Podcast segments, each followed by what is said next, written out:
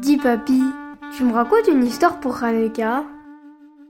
Histoire pour Hanouka, un podcast du Lab Ténois écrit par Yael Hollenberg, réalisé par David Orviller, avec les voix de Alma Veil et Stéphane Fraisse. Épisode 4 Joseph, l'écoute. Ça va ma chérie? T'as l'air triste? La maîtresse m'a puni alors que j'avais rien fait. C'est pas juste. Ah bah ouais, c'est pas juste, je te comprends. Bah si tu veux, je vais te raconter l'histoire d'un garçon qui a été victime lui aussi d'une injustice. Tu veux? Il s'appelait Joseph. Mais avant, dis-moi, t'as entendu parler d'un pays qui s'appelle l'Égypte? Ben oui, en Égypte, il y a des pyramides. Voilà. Et l'histoire que je vais te raconter se déroule justement à l'époque où les pyramides étaient en cours de construction, il y a très très longtemps. C'était l'époque où l'Égypte était dirigée par des rois qu'on appelait des pharaons. Joseph, lui, habitait sur la terre d'Israël avec son père et ses onze frères. Ils étaient les petits-enfants de Sarah et Abraham dont on a parlé hier. Mais Joseph a été enlevé à sa famille et il s'est retrouvé en prison en Égypte parce qu'on l'avait accusé d'une faute qu'il n'avait pas commise. Là-bas, Joseph rencontre deux autres prisonniers, deux Égyptiens qui travaillaient pour le Pharaon. Mais le Pharaon s'était fâché très fort contre eux et les avait fait mettre en prison. Un matin, Joseph remarque que ces deux hommes ont l'air particulièrement tristes. Qu'est-ce que tu fais, toi, quand tu vois que tes camarades ont l'air tristes? Je vais les consoler. Et tu fais bien. Il faut toujours chercher à aider nos amis, surtout quand ils vont pas bien. Pour savoir comment les aider, Joseph leur demande pourquoi ils ont l'air si tristes. Et il se trouve que, pendant la nuit, chacun de ces hommes a fait un cauchemar. Toi, quand tu fais un mauvais rêve, tu le racontes à maman ou à papa et ensuite tu te sens mieux.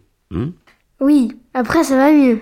Eh bien, Joseph leur propose de leur raconter leurs rêves.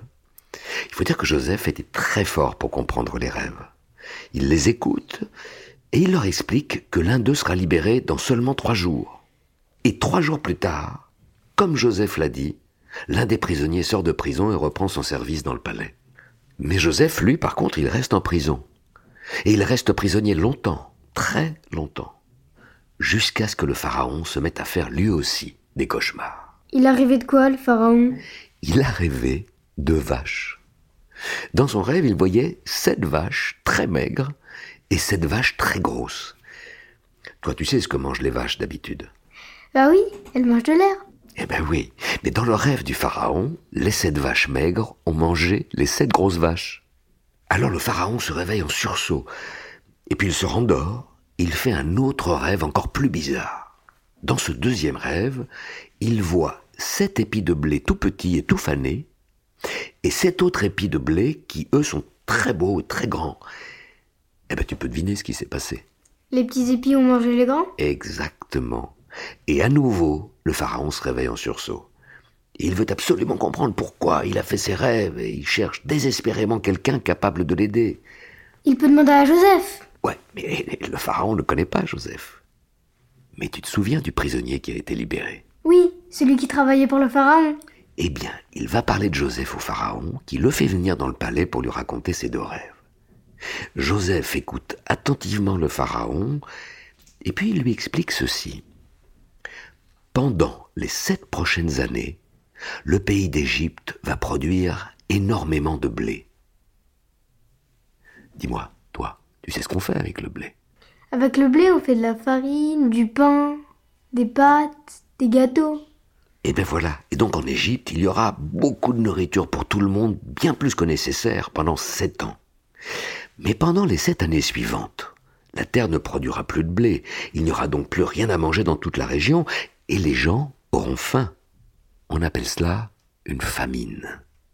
Alors Joseph donne au Pharaon ce conseil. Pendant les sept prochaines années, mettez de côté la moitié du blé. Comme ça, vous pourrez donner du blé aux gens pendant les sept années suivantes, et ainsi, ils n'auront pas faim. Le Pharaon trouve que Joseph est très intelligent et qu'il donne de bons conseils. Alors il le nomme vice-roi d'Égypte et il lui donne la responsabilité des réserves de blé. Et pendant sept ans, les gens vont faire tous les pains et tous les gâteaux dont ils ont besoin pour manger, et le reste de blé est mis de côté par Joseph. Sept ans plus tard, il y a une terrible sécheresse. Tu sais ce que c'est une sécheresse? C'est quand il pleut pas et qu'il n'y a plus assez d'eau. Oui, Et quand il n'y a plus assez d'eau dans le sol, les céréales, les fruits, les légumes ne peuvent plus pousser correctement. Dans tous les pays autour de l'Égypte, les gens n'ont plus rien à manger. Mais en Égypte, grâce à Joseph, il reste plein de blé. Pendant les sept années que dure la sécheresse, Joseph donne aux gens assez de nourriture pour ne pas avoir faim.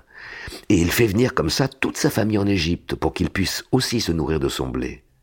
Joseph a donc sauvé toute sa famille et des milliers de gens uniquement parce qu'il savait écouter les autres et trouver des moyens de les aider. Être à l'écoute des autres et chercher à les comprendre, tu sais, c'est une très grande qualité. La maîtresse, elle, n'a pas voulu m'écouter. ben, J'espère que la prochaine fois, elle saura te comprendre. Mais l'important, c'est que toi, tu saches écouter. D'accord, ma chérie? D'accord, papy. À demain. À demain, ma petite poulette. Et Raksamer. Raksamer